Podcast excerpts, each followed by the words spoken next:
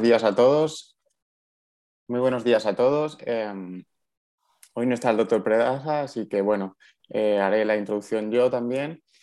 Eh, hoy nos acompaña el doctor Narváez del Hospital Belviche para hablarnos de la crioablación, un tema bastante interesante en tumores del sistema musculoesquelético. Cuando quiera, doctor Narváez. Vale, buenos días a todos. Eh, bueno, como he explicado antes en, esta ah, breve charla que he tenido con los moderadores, eh, la principal indicación de la crioablación dentro de los tumores musculoesqueléticos, o al menos sobre lo que hay más, eh, sobre lo que hay más publicado, es sobre metástasis. Pero como hubo una sesión reciente sobre esto, yo voy a intentar enfocar la presentación sobre todo a las indicaciones diferentes a las metástasis. ¿no? Este sería un poco el índice de lo que vamos a tratar.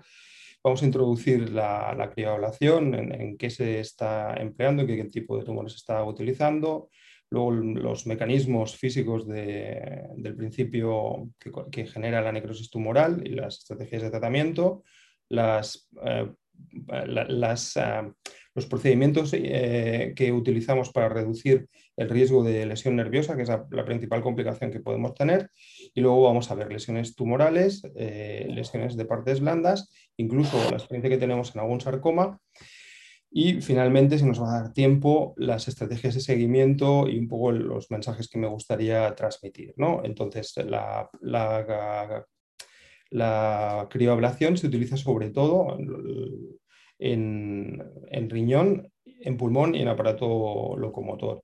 Los urólogos la utilizan también mucho para el tratamiento del cáncer de próstata, esto lo hacen en, quirófano.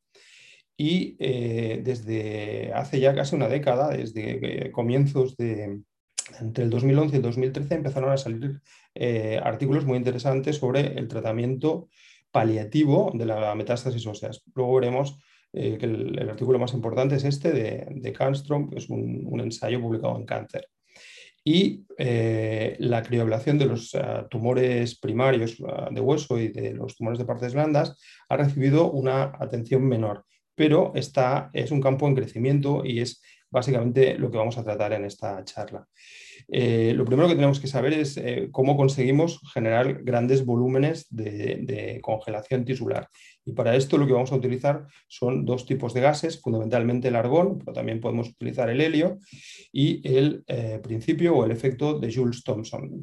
básicamente, que esto nos suena a todos, pero lo hemos olvidado, es una cosa que supimos bien en su día, pero ahora ya lo hemos olvidado, supone que un gas sometido a un cambio brusco de presión provocará un cambio brusco de temperatura. Y entonces lo que vamos a hacer es utilizar argón a temperatura ambiente, vamos dentro de, las agujas que emplearemos hay un cambio brusco de presión y esto va a generar una caída muy eh, importante de la temperatura y podemos llegar a temperaturas por debajo de los 100 grados, incluso hasta 180 grados bajo cero.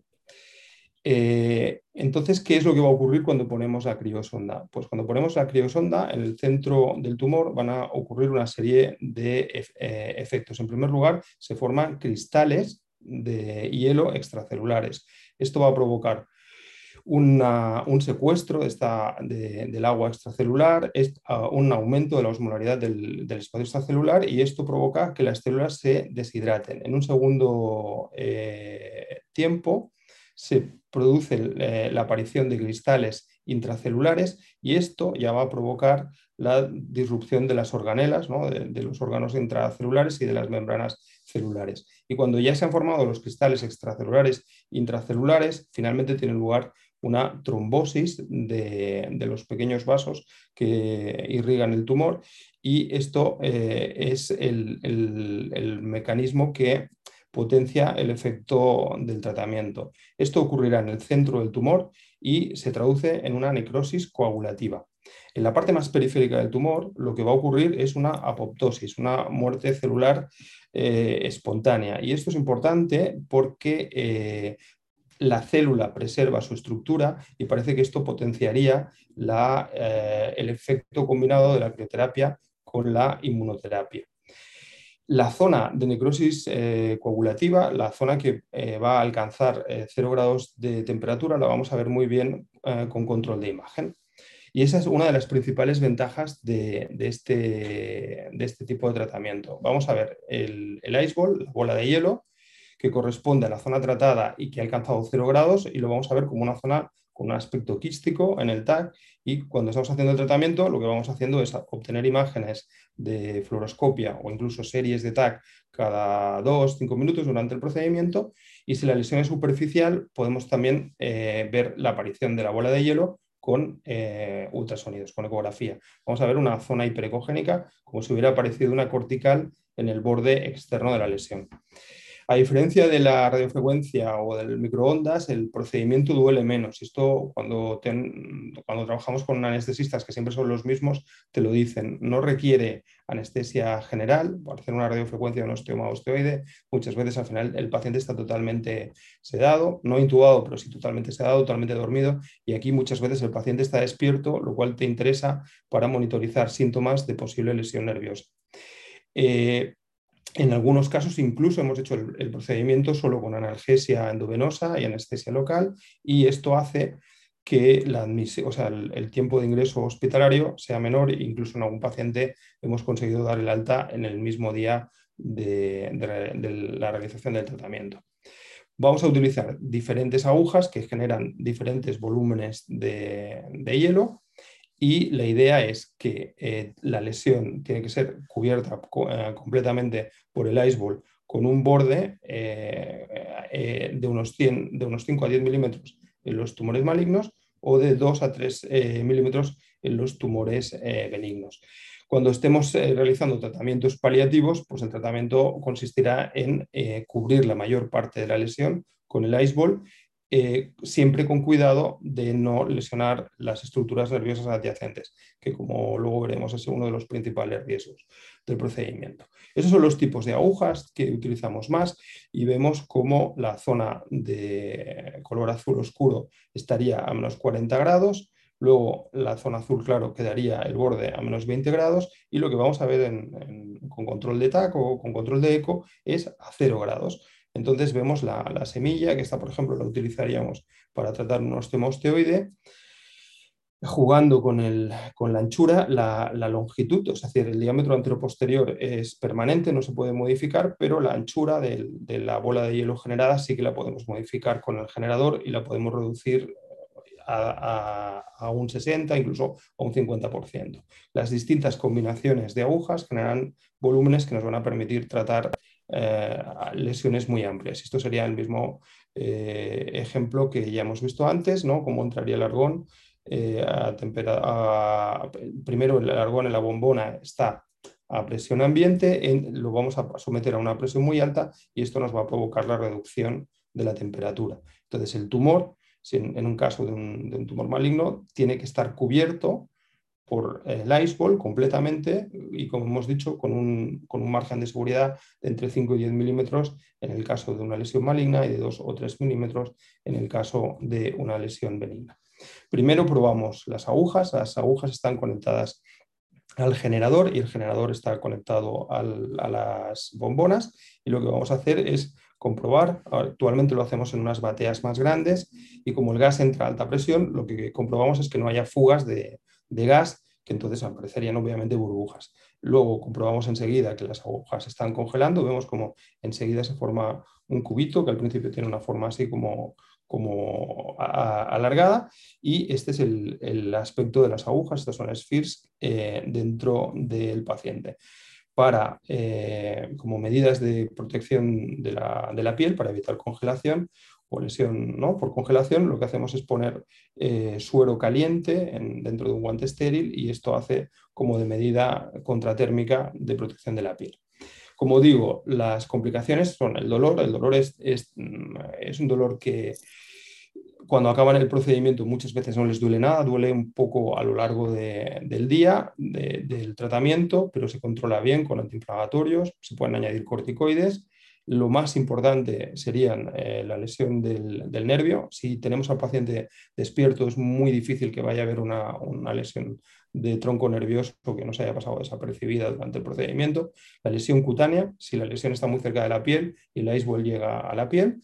Y en una serie larga del grupo de Ganji, eh, ellos, las complicaciones más frecuentes son el dolor, que solo representa un 2,2%, y las fracturas, que representan un 1%, y casi en un 1% la lesión uh, sensitiva motor periférica, eh, o sea, sensitiva o motora de nervio periférico. Para eh, evitar la, la, lesión nerviosa, lo más importante es conocer bien qué nervios pasan cerca de lo que vas a tratar. En este sentido, hay un radiographics, este, buenísimo, del grupo americano de Calstrom, que también se dedica mucho a la crioablación, donde va especificando todos los uh, nervios en tórax, en abdomen, en pelvis, que debemos evitar cuando vamos a tratar una lesión ósea o, o músculo esquelético en el músculo. Tenemos también la opción, como luego veremos, de poner sensores de temperatura. Si la temperatura baja por debajo de 10 grados, eh, automáticamente cesamos el tratamiento. Y, eh, como he dicho, eh, mantener al paciente con una, con una sedación relativamente suave, que el paciente pueda hablar y él mismo, si estamos cerca del ciático, nos va a explicar primero la sensación de parestesias y finalmente sensación de dolor y eso nos permite recolocar las agujas o incluso interrumpir el tratamiento y anular la acción de las agujas que estén más en, riesgo. Eh, Vamos a ver ya algún ejemplo de lo que hemos dicho, por ejemplo, pues poner un sensor de temperatura. Esta es una paciente que tenía un, un osteoide osteoblastoma por, tamaño en el arco posterior de D4 y vemos que estaba en una situación difícil, en, el, cruce entre la lámina, el pedículo y la transversa, con el nidus central, tenía un pequeño componente epidural lateral y entonces pusimos aguja, luego lo veremos con mayor detalle, pusimos aguja dentro de la lesión y como nos preocupaba mucho el nervio, la raíz emergente, ¿no? T4 del lado T4 derecho, pues pusimos una aguja de un sensor de temperatura. Esto va normalmente en los kits y nos permite eh, controlar perfectamente que no vayamos a lesionar el nervio. También algunos compañeros lo están haciendo con eh, monitorización de electromiograma o de potenciales evocados. Por eso necesitamos la colaboración de los expertos, en, ¿no? de los especialistas en neurofisio.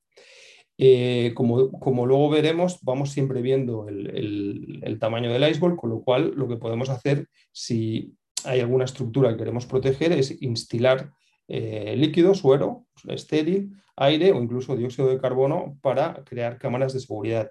Podemos poner también catéteres eh, angiográficos para separar estructuras, incluso en lesiones muy superficiales y por retracción manual podemos intentar desplazar la lesión o, mm, respecto al nervio que no queramos eh, lesionar. Este sería un ejemplo del, uso de un catéter de angiográfico. Vemos dos lesiones hipodensas con captación periférica en el glúteo y vemos el recto que en este momento está colapsado y como realmente está muy cerca de, de estas lesiones. Esto correspondía a una recidiva de un cordoma sacro y lo que hicimos con la ayuda de los angioradiólogos fue poner un, primero el, introductor y luego hinchamos el, globo del, catéter y vemos cómo conseguimos desplazar el recto ¿no? hacia, la, hacia la izquierda del paciente, la lesión y cómo finalmente pusimos las dos agujas de crioablación y el recto eh, lo mantuvimos separado de la zona en la que eh, íbamos a realizar el tratamiento. En ocasiones lo que tenemos que proteger es el, intestino delgado o, incluso la superficie hepática. Aquí tenemos una, lesión en el TAC hecho justo antes del procedimiento, correspondía, ya estaba biopsiado, a un tumor desmoide en el recto abdominal y lo que hacemos, como vemos en, esta ventana intermedia, entre hueso y casi pulmón, ponemos una aguja en el espacio eh, peritoneal y generamos una cámara de eh, neumoperitoneo con CO2. Y aquí tenemos la aguja adentro, vemos el iceball, se ve muy bien, es toda esta zona que parece una quistificación, vemos perfectamente los márgenes y vemos cómo está cubriendo toda la lesión que está localizada en el músculo.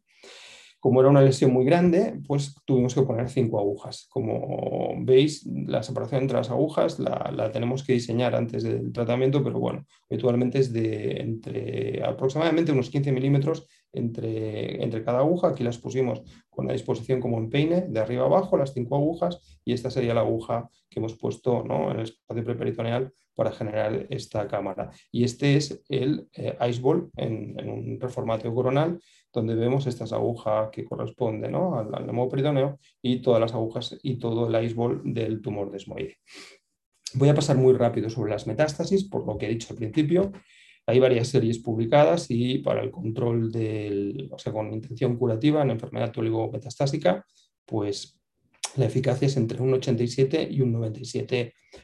Nosotros Probablemente es lo que menos hemos hecho, lo hemos hecho con intención paliativa, como en este paciente que tenía un liposarcoma pleomórfico de, de muslo que había hecho una metástasis que ya se había irradiado con, creo recordar que eran 50 o 60 grays, se presentó en el comité y nos propusieron si podíamos ofrecerle algo, porque no, era quirúrgico y evidentemente ya había sido irradiado. No, pues tenemos la lesión, hipodensa con la destrucción de, de la costilla, todo el componente extrapleural y el componente en partes blandas, y la idea en un mundo ideal sería poner las cuatro agujas con, esta disposición. Esto, ah, bueno, pues hay que poner dos arriba, calcular la distancia con el borde superior, calcular la distancia con el borde inferior, intentar ponerlas así.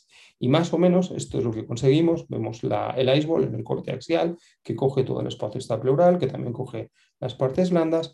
Vemos las agujas en, en un reformateo sagital y vemos cómo aproximadamente hemos conseguido ponerlas tal y como queríamos en pares, dos arriba, dos abajo, la distancia aproximadamente 15 milímetros y siempre con la misma distancia respecto al borde superior y el borde inferior de la lesión. Eh, y aquí vemos ¿no? el contorno completo del iceberg. Este es el, ensayo multicéntrico del que os hablé al principio, que está publicado en, en Cáncer en el 2013 sobre el, manejo eh, paliativo de las metástasis. Y bueno, vamos a hablar un poco de, los tumores óseos benignos. Eh, empiezan a haber eh, un cierto número de artículos sobre el tratamiento de osteoma osteoide y osteoblastoma con crioablación. Las ventajas serían que, mm, como luego veremos, que no necesitamos introducir la aguja dentro del hueso, sino que podemos dejar la aguja por fuera, es decir, en el borde cortical, que se requiere menos anestesia intraprocedimiento y menos analgesia tanto intra como post procedimiento. Nosotros los hacemos con, sedación consciente. Probablemente a, veces en algún paciente durante el tratamiento los tenemos que dormir del todo, pero no tiene punto de comparación con la necesidad de anestesia que teníamos cuando hacíamos radiofrecuencia. Y también parece que el, el ice ball, ¿no? la bola de hielo, es capaz de penetrar eh, de forma libre eh, a través del hueso cortical, a diferencia de lo que ocurre con, la radiofrecuencia. Eh, probablemente, eh, además de estos artículos, ahora el grupo de, del Clinic de San Juan de Deu de Barcelona ha publicado en Insights into Imagine una serie corta de osteoma osteoblastoma y condroblastoma en críos, que, es muy interesante y que también tiene resultados muy buenos. Bueno, este es uno de los primeros casos que tratamos, una imagen típica de, de en el arco posterior del E5 que parece que dependía de la apófisis articular superior. Vemos la resonancia preprocedimiento, vemos la imagen característica, el paciente además tenía clínica típica de, de, L4 y este sería la aguja de crioablación que la ponemos justo dentro de la lesión. Em, esto lo hemos hecho a través de una aguja de biopsia que la retraemos para que la zona, igual que con la radiofrecuencia, que la zona congelada no contacte con la cánula de la aguja, a través de la cual hemos pasado la, la criosonda, ¿no? la aguja de criolación, y como siempre ponemos un sensor de temperatura justo en la emergencia del E4 del mismo lado para eh, controlar la temperatura. Luego veremos al final de la presentación el seguimiento. El señor se curó, dejó de tener síntomas en, en, pocas semanas y lo hemos ido siguiendo durante muchos años porque es uno de los primeros casos que hicimos y realmente está curado. Este es el que hemos visto antes. Como medidas de protección de la médula, bueno, pues instilamos CO2 en el espacio epidural posterior, eh, ponemos el sensor de temperatura que ya hemos visto antes en el agujero de conjunción, con una aguja de, biopsia rompemos la, cortical del borde externo de la lesión y a través de ella ponemos la eh, criosonda. Entonces, vemos en, el TAC que hacemos justo antes, la aguja epidural con la cámara de protección, a veces el aire, el CO2 se desplaza y no conseguimos la cámara que, querríamos, el osteomostoide con la lesión dentro, la flecha amarilla señala eh, la, aguja, eh, o sea, perdón, el, termosensor y aquí vemos cómo el iceball se ve, no sé si se verá bien proyectado, pero bueno, es esta zona más hipodensa que intentamos que cubriera eh, toda la lesión, pero sí proyectarnos dentro del canal raquídeo. Aquí está más o menos eh, siluetado ¿no? la, la, zona tratada y después, en este caso, lo que hicimos fue eh, infiltrar el nervio, en la salida del nervio, con corticoides como si fuera una infiltración radicular. La paciente mejoró muchísimo del, del, del dolor y probablemente quedó una parte que no la tratamos del todo en, el borde epidural, porque como seis años después el arreso comienza a verse una cierta captación que creemos que es una recidiva, pero con mucho menor tamaño y de momento la paciente no quiere volver a repetir el tratamiento.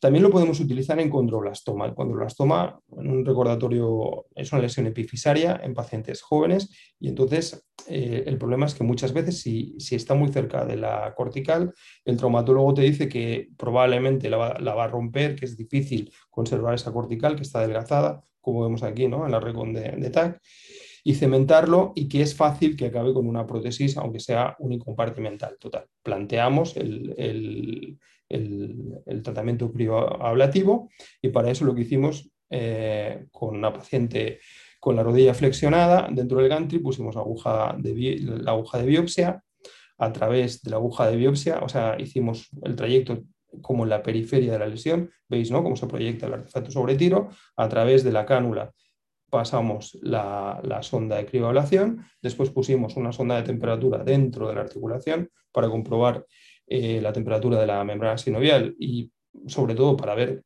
que no fuéramos a provocar una condrolisis, una lesión del cartílago, y este sería el iceball size calculation, ¿no? el cálculo del iceball. O sea, aquí está la lesión y tal como habíamos puesto la aguja, trataríamos una parte de hueso que evidentemente no nos interesaba tratar, pero así funciona el, el procedimiento y con este, o sea, todo lo que tratara hacia externo cubriría perfectamente la lesión y este sería el ciclo de congelación. Aquí es muy difícil precisar si lo estás haciendo bien o no, porque dentro del hueso, cuando no es una lesión lítica o no, no ves, no aprecias con, seguridad el, el iceball, pero luego veremos también el seguimiento. La, paciente eh, mejoró de forma espectacular y a día de hoy está curada. Y luego lo, complementamos con la cementoplastia. Tenemos, tiene que transcurrir entre 30 y 40 minutos después del tratamiento para eh, poder inyectar el cemento. También lo podemos utilizar eh, en tratamientos malignos, nosotros lo, o sea, en tumores malignos. Nosotros lo estamos utilizando básicamente eh, como tratamiento neoadyuvante o como, eh, básicamente como tratamiento neoadyuvante. Y en algún caso como tratamiento único. Lo, tenemos experiencia sobre todo en tumores condroides de bajo grado, asumiendo que si son de alto grado, por el riesgo de diseminación, probablemente no, no, sería, no estaría indicado un tratamiento local. Esta es una paciente mayor con mucha morbilidad, en el, en el, que una cirugía de exéresis del esternón se desechó y vemos un condro que estaba mm, biopsiado con las típicas eh, calcificaciones condroides en, en TAC en resonancia y planeamos la uh, crioablación de, la lesión. La señora tenía hipertensión, bueno, insuficiencia respiratoria, con, con enfisema, y tampoco la familia estaba por, la labor de que le hicieran una cirugía los torácicos de esta envergadura. Entonces, la lesión que estaba en la región más inferior, lo que hicimos fue, los asteriscos corresponden a una, a una hidrodisección, o sea, pusimos suero por debajo de la piel para eh, generar una cámara de seguridad y las dos agujas que generan el iceball, que está señalado por las flechas amarillas, que cubrían toda la lesión tumoral que se proyectaba hacia la, parte eh, anterior. La lesión eh, se cubrió completamente y como complicación hizo una necrosis grasa que primero consultaron, los cirujanos dijeron, no, y tiene un nódulo, aunque no es muy duro, pero igual ha recidivado. No, efectivamente, esto era una necrosis grasa igual que la que vemos en la mama y vemos como la zona del tumor es más hipodensa y si nos fijamos, ¿no? el aspecto de la reso ahora es totalmente hipo, tanto en pedos como en el STIR, si eh, recordáis, tenía el típico aspecto del condrosarcoma con la señal muy alta. Con lo cual, en lesiones en localizaciones concretas y pacientes que no puedan operarse, pues puede ser el único tratamiento. En ocasiones lo utilizamos como neoadyuvancia. Esta paciente tenía en el 2010 un condrosarcoma eh, grado 1 y 10 años después de una cirugía que se había resecado una parte de la escápula, presentó esta recidiva, que estaba en íntimo contacto con el paquete vascular y con el plexo nervioso. Se planteó la desarticulación, que la paciente rechazó y en ese momento nos plantearon si podíamos hacer una crioablación. Entonces la crioablación la decidimos hacer en dos eh, sesiones. Vamos viendo la disposición de las agujas y vais viendo el iceball pusimos un sensor de temperatura cerca del plexo, aquí se ve muy bien toda la, parte superior de la lesión con las cinco agujas y esta de aquí correspondía al sensor de temperatura para monitorizar la temperatura del plexo y en un segundo tiempo, ya habíamos tratado la parte superior, pusimos eh, seis agujas, la de arriba, dos, dos, otra y este que es el sensor de temperatura vemos todo el rato ¿no? la zona localizada. Pasaron dos semanas entre la primera y la segunda sesión y esta es la resonancia post-crioablación. La primera sesión, la segunda, la resonancia post-crioablación, veíamos solo captación por parte de la periferia, con alguna zona un poco más eh, engrosada y cuando teníamos la pieza esto se resecó, evidentemente ya sin hacer amputación, y en la, en la pieza veíamos tumor viable solo en la periferia, donde está la pseudocápsula, que representaba apenas el 15% y habíamos conseguido una necrosis del 85%. El seguimiento eh, de la lesión, que lo vamos haciendo ahora cada cuatro meses, no ha vuelto a presentar recidiva, con lo cual es un tratamiento neoadyuvante que supone pasar de una desarticulación de la extremidad superior, que además era brazo derecho, a bueno, una resección marginal, porque una resección con un margen oncológico hubiera supuesto resecar el plexo, pero realmente conseguimos salvar la, extremidad. Un campo en el que está creciendo mucho eh, el, uso de la crioablación es en los desmoides. Vamos a ver un ejemplo. El tumor desmoide de pared abdominal, este era un paciente eh, que ya había sido operado en dos ocasiones y tenía una recidiva en dos localizaciones diferentes. Primero tratamos esta que estaba cerca de la cresta ilíaca, veis el aspecto característico.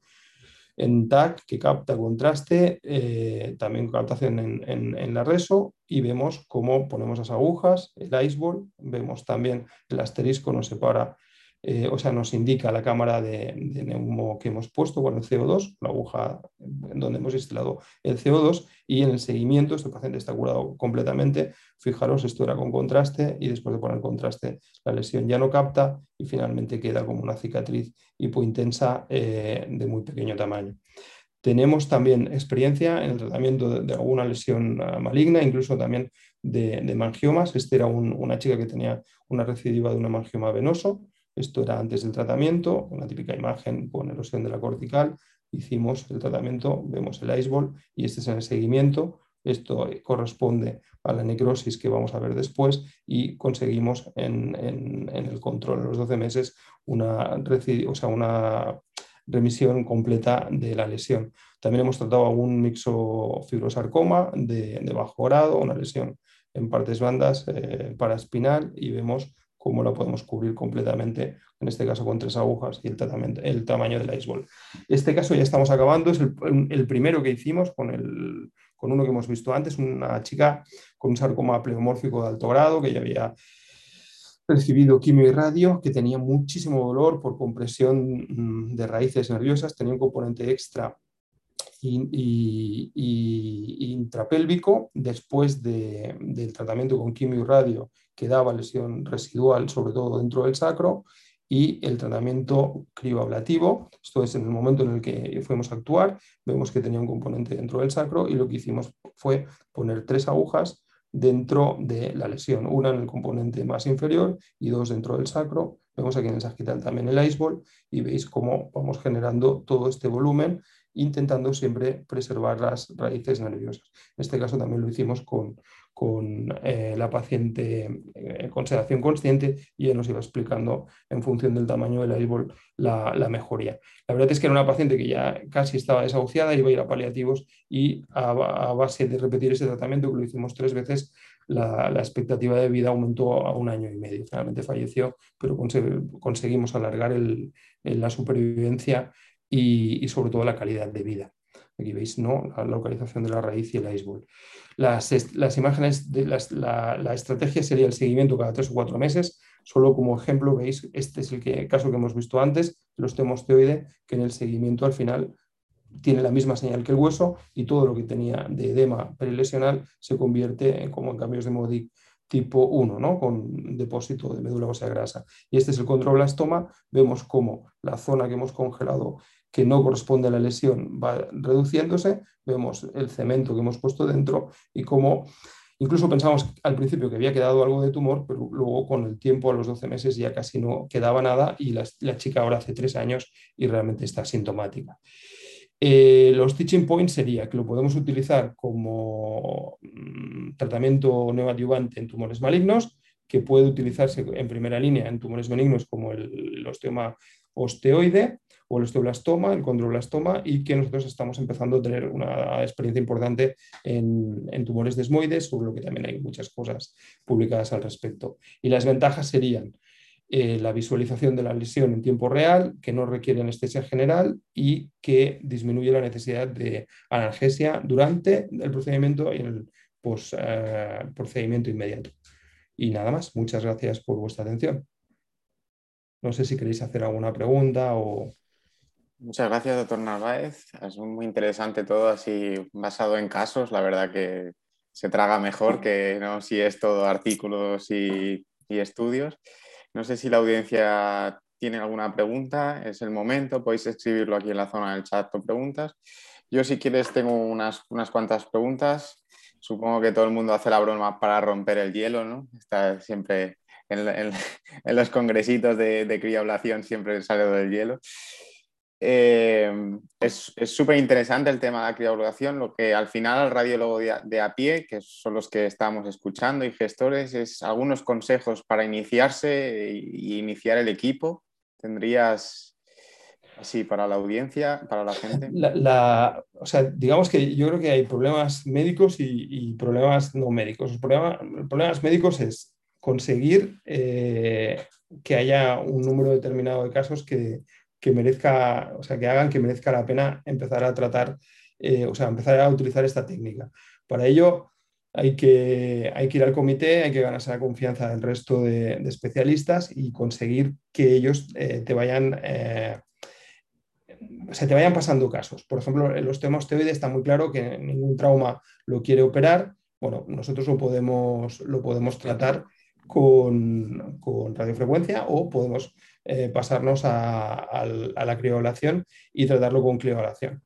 Eh, los desmoides, por ejemplo, en pared abdominal, que requieren la resección del vientre muscular y luego poner una malla, pues esto es una alternativa, y si quieres incluso más elegante, porque realmente queda una cicatriz mínima y el paciente, yo a veces me los envían para hacer biopsia y cuando hablamos, típico que vas contándole al paciente, ellos ya te dicen, y, si sale un desmoide, esto se puede congelar, me han dicho que se puede eh, hacer un tratamiento con congelación. Entonces, la, y luego, por supuesto, las metástasis, que cuando el paciente tiene un número pequeño, 5 o 6 metástasis, y ya ha sido irradiada, realmente muchas veces no hay más opciones de, tratamiento.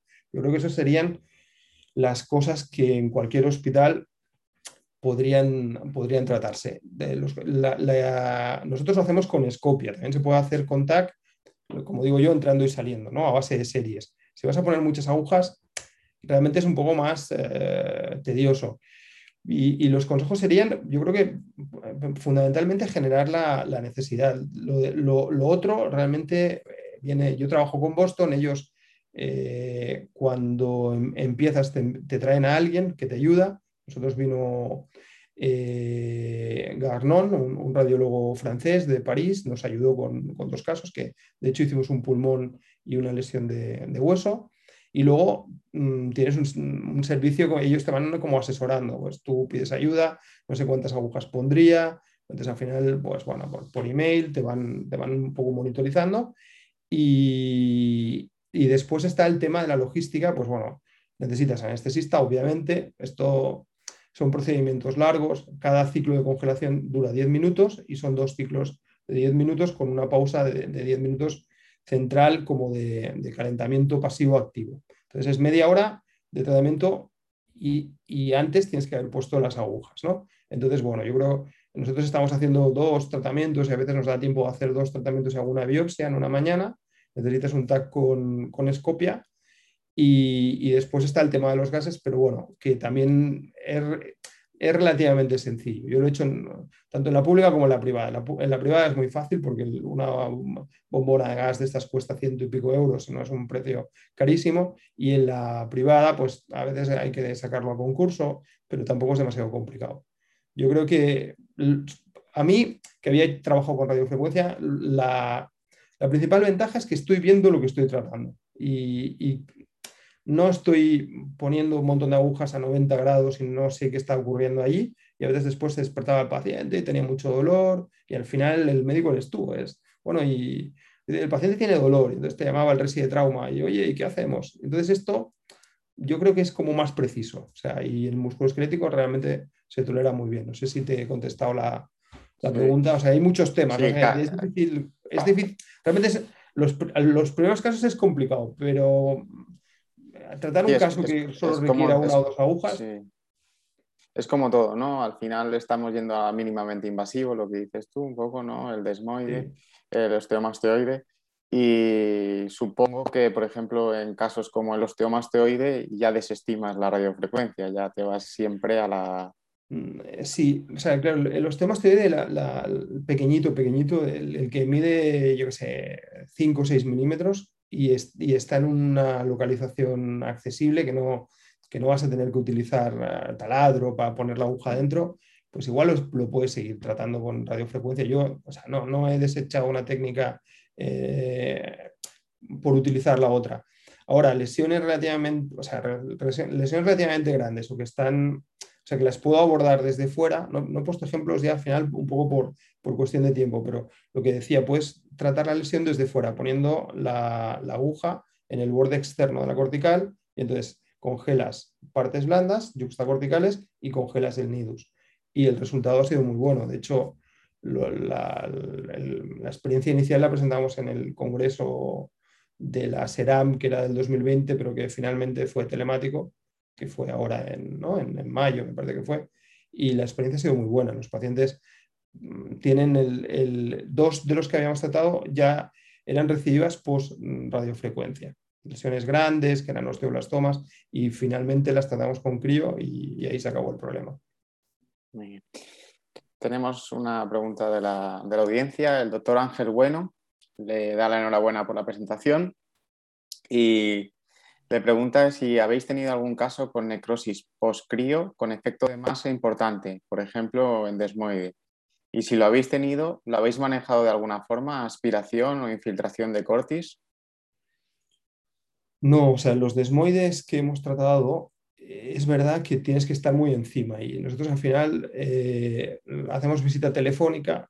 Normalmente ellos saben cómo, cómo contactar con nosotros o por teléfono o por email y lo que hemos hecho han sido nada, medidas físicas. Cuando suben arriba a planta, si, la bola de hielo está muy cerca de la piel, eh, llevan las bolsas estas que se pueden calentar en el microondas o, enfriar y las dejamos calientes.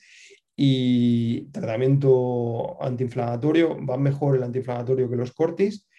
Y, en algún caso que, que el iceball ha estado muy cerca de la piel, eh, entonces se encarga la enfermera de la unidad de tumores. Entonces al final, eh, bueno, como si fuera una, quemadura, pues estas de primer grado, ¿no? Que es lo, que, lo máximo que hemos tenido. El paciente a veces tiene disconfort, pero lo único que hacemos es eh, medidas mm, paliativas, pero no, en ningún caso hemos pinchado por el... Y bueno, evidentemente cuando son lesiones muy grandes ponemos cobertura antibiótica.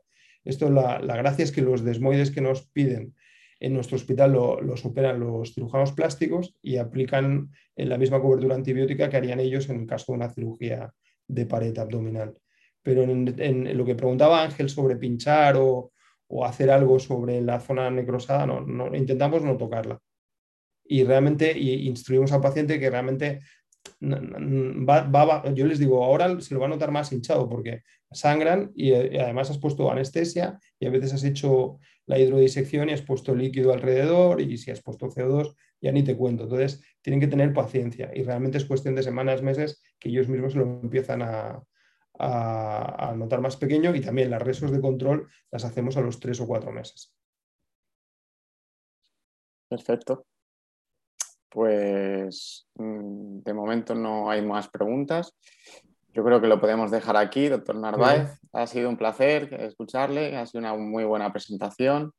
Eh, la verdad que la criablación lo que siempre es eso, tienes ganas de hacerlo, pero te, hay unos pasos que, seguir, conseguir el equipo, montar, eh, convencer a los médicos, que lo que dices tú, y son, no solo en músculo esquelético, en riñón o en pulmón. Y nada, pues muchas gracias por la presentación y, nada, muchas gracias a los que habéis atendido a, los participantes. Hoy no está el doctor Pedaza, pero bueno, mañana seguiremos con las sesiones, así que gracias por atendernos. Muchas, muchas gracias a todos. Adiós. Que tengan buen día. Adiós.